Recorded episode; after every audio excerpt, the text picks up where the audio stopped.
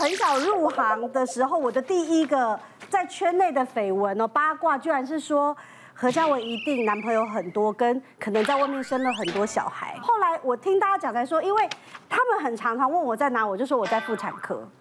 哦，可是可是我我我跟大家讲，我为什么很常去妇产科？你知道我们女生很容易得尿道炎，是啊，是不是？憋尿。那你们有没有发现，我们女生如果有尿道炎，我们会去找妇产科医生，我们不会找泌尿科医生。对，你跟妇产科医生熟了，而且以前医美没有那么发达的时候，要变漂亮要靠妇产科医生，他会给我们吃调经片啊。你月经很好了，你皮肤就漂亮。然后我记得我最早吃什么漂亮什么蜂王乳啊，什么胶原蛋白，那时候都还没有医美哦，也是妇产科。科医生说的，我我后来还跟我的医生熟到什么程度呢？就是有时候周年庆去逛街，因为他的诊所在那个闹区嘛。然后有时候我们买很多，你要跟朋友吃饭很麻烦，就先把买的东西放到妇产科那边，对，放到妇产科那边，然后没事就跑妇产科。所以只要有同事朋友打给我说，哎，何教文你在哪？我说我在妇产科啊。怎么？这也太值得误会了吧？对呀，所以我在圈内第一个八卦是这样，但是我真的没有觉得女生。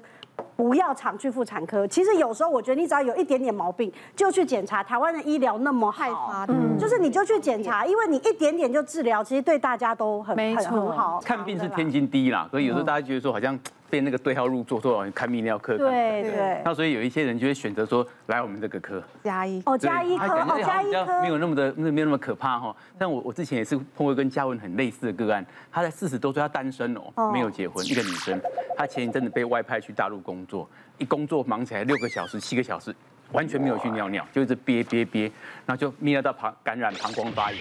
那在大陆可能没有那么熟悉一些医疗的方法，他就买药吃，买抗生素吃，就感染就吃药，还是继续憋尿，感染再吃药。那回到台湾来之后，他就变很严重的膀胱过动，他大概憋尿憋不到一个一个小时，他就一直跑厕所跑厕所，所以回台湾就一下看妇产科，那他也鼓起勇气去看泌尿科，就这样看，就说医生就说，其实你没有感染呢，你现在就真的没有感染，那你的余尿也都很少。这你就可以尿干净，可是你一直装一点尿你就过动。嗯，我们我们膀胱最重要的是要装尿的功能。对对，你要把它储存住，到五六百 CC 再去尿嘛，这样正常。他憋不住，一个小时解一次。嗯，那怎么办呢？他就他就就像嘉文这样，他动不动就看妇产科、泌尿科。同事都说，你怎么会一直在挂号啊？你在哪边？我在泌尿科。嗯，压力更大。他决定来找我看诊，我就说好吧，那你还我可以照那个药继续开给你。那我还是建议你说。其实你还年轻，可以做一些膀胱的训练。有些妇产科医师会建议说，你稍微做点像提肛的动作，对吗？就故意把它有点像提肛、凯歌运动，不，是运动。你你训练一下，训练一下。那时候也特刻意给他做个呃骨盆肌的运动哈，这样回馈的一个刺激训练一下，可能会有帮助。来，接下来我们讨论什么？挂身心科怕被说精神有问题，这真的会怕啊。好，来宾觉得是对还是错呢？请举圈。哎呦。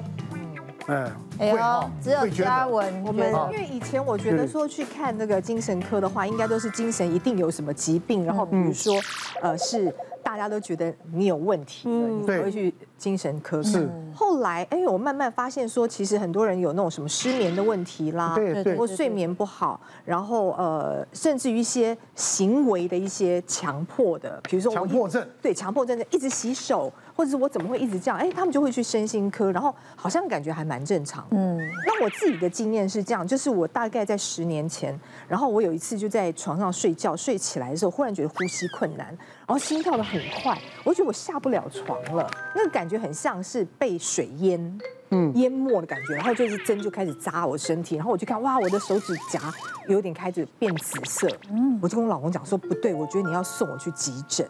他说：“可是你看起来还好。”我说：“没有，我觉得我不对。”去了医院之后，我就跟医生讲说：“我觉得我是心脏的问题。”因为那个第一个反应，我躺在床上的时候觉得心跳很快。我说：“我是心脏的问题。”嗯，然后医生就帮我排列了一一串的那个就是检查，对心脏的检查，包括带着机器跑啊、心电图啊这些。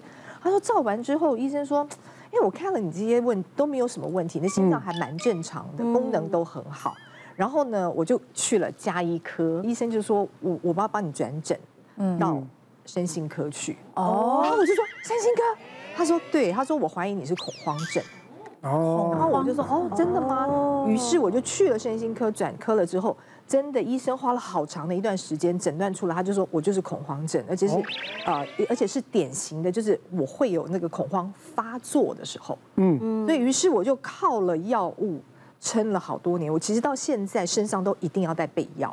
嗯，恐慌症会怎样呢？恐慌症你讲的，你说会有压迫感，还有什对么？，第一个恐慌症，我必须要必须要告诉大家，就是说，不是因为你遇到什么事情你害怕，忽然你变恐慌。嗯，我被这个事情吓到，我恐慌，不是。嗯，它是突然的，在一个你呃抵抗力比较低弱的时候，所以要感冒啊，或者是哪里发炎的时候，我的那个白血球起来了，然后我的那个三叉神经就怪怪的了，哦它就开始告诉你身体怪指令，就说是。哎，你身体好像哪里不对，然后他就开始在 fight，fight 的时候我就开始会有一些身体上，比如说皮肤的刺痛、呼吸困难，然后呃开始觉得看东西的颜色变成黑白了，哦，嗯，最严重的时候会这样子，对。哇，然后呃是不是叫卡到音啊？就有一点 有一点那个感觉，然后呃再来就就是你会觉得说我不知道我该怎么办，而且你没有原因的变而且怕自己昏倒，医生就跟我讲说，你这个必须要吃药，于是他就给我两种药，一种是舌下片，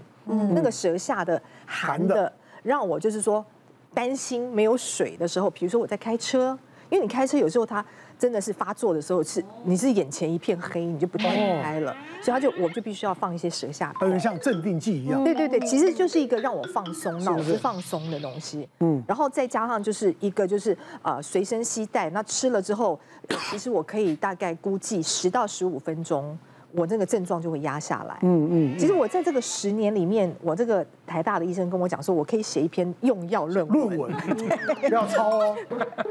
他就说，因为我我后来发现说，我吃哪一种药，就我们试过非常多不同的药，哪一种药对我是有副作用，哪一种药是没有的。于是我就换了很多种，一直到后来我大概连续吃了七年的药，哇！然后到现在我只需要呃就是发作再吃，然后我现在已经可以估计到说，我差不多要可能要发作了。比如说我遇到天气很不好。然后呃，遇到就是经验很丰富重对，就是你已经我已经知道那个感受了。嗯，后来我是第一个，我的精神科医生推荐我必须要吃安眠药。哦，对，因为为什么他说我一定要吃安眠药呢？是因为我的睡眠不够深沉。我以前自己还觉得好厉害哦，后来发现那是个病。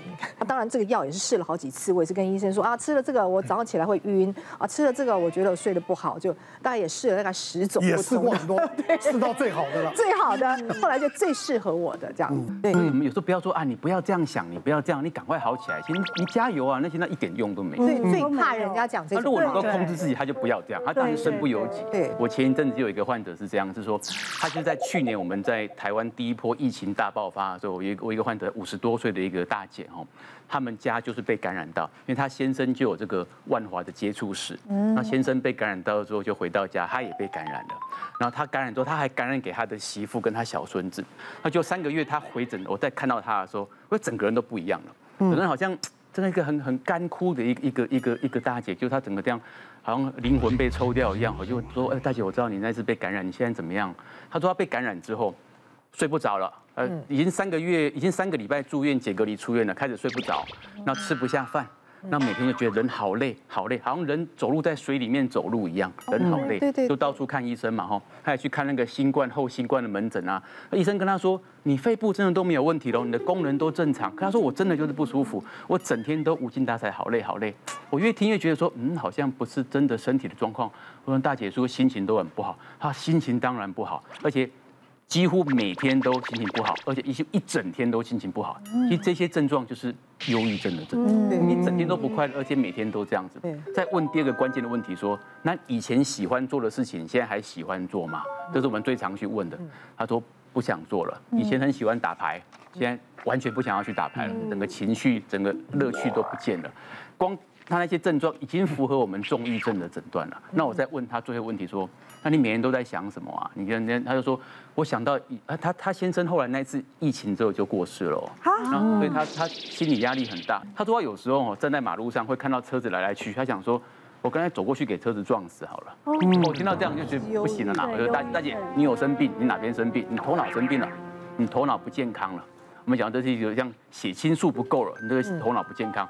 我我有认识一个身心科医师，我赶快请你过去给他看好不好？嗯，他就半信半疑说：“真的哦，我是忧郁哦。”我说：“对，你是忧郁症哦。”就赶快把他转接过去，那身心科医师给他开药啦、调整啦。嗯，大概再再过个呃几下一次的回诊的时候再回来，哎，整个人的精神气色就好很多，就改善很多。所以其实很多这个疾病是可以透过诊断跟治疗。我们台湾最近有个统计数字哦，五十岁以上有高到百分之十六点多是有忧郁症倾向的，就是很多人都不知道自己有这个问题哦，比率其实是很高的。别忘了订阅我们的 YouTube 频道，并按下小铃铛看我们最新的影片。如果想要收看更精彩的内容，记得选旁边的影片哦。